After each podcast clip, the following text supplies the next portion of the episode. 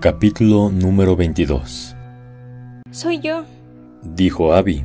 Estaba arrodillada junto a él. Bueno, ya estás bien. Estás bien. ¿Cuánto tiempo estuve inconsciente? Preguntó, frotándose una parte de la cabeza que le dolía.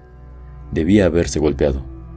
Vio que estaba en el suelo, cerca del fichero, rodeado de papeles desparramados. No lo sé. Dijo Abby. Acabo de llegar y estabas tendido en el piso. Se veía tan preocupada que lo hizo sentir mejor.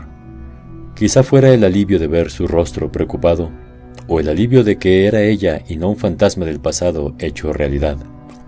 Dan no lo sabía y no le importaba, pero de repente levantó los brazos, la atrajo hacia él y la besó.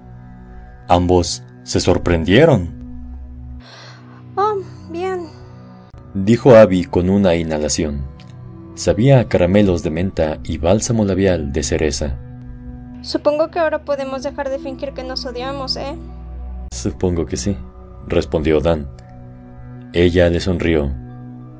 Y podemos fingir que nunca dije todas esas cosas acerca de que eras extraño. Espera un minuto. ¿Qué cosas? preguntó él. Abby lo golpeó suavemente en el pecho.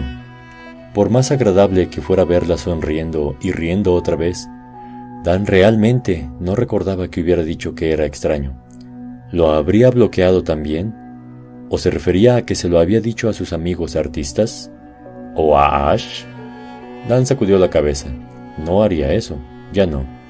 La había besado y había sido tan bueno como podría haber esperado. Deberíamos salir de aquí.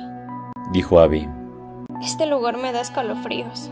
Ayudó a Dan a ponerse de pie. Le dolía la cabeza y estaba más que un poco mareado.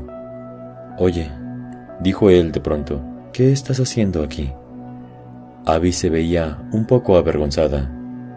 Um, fui a tu habitación después de la cena solo para verte y disculparme por la forma en que he estado actuando. No estabas allí, así que me preocupó que pudieras haber venido aquí solo. Supongo que quería asegurarme de que estabas bien.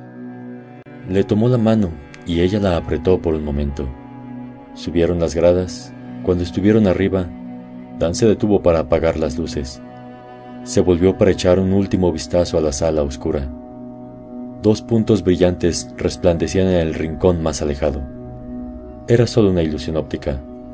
Eran las huellas que habían dejado los focos en sus retinas, no los ojos de alguien que lo observaba.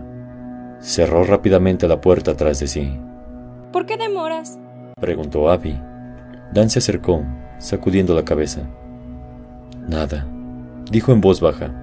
Nada, salgamos de aquí. ¿Tienes hambre? Tengo galletas y pastelillos rancios en mi habitación. Suena delicioso, dijo Abby, inclinándose hacia él. Es una cita.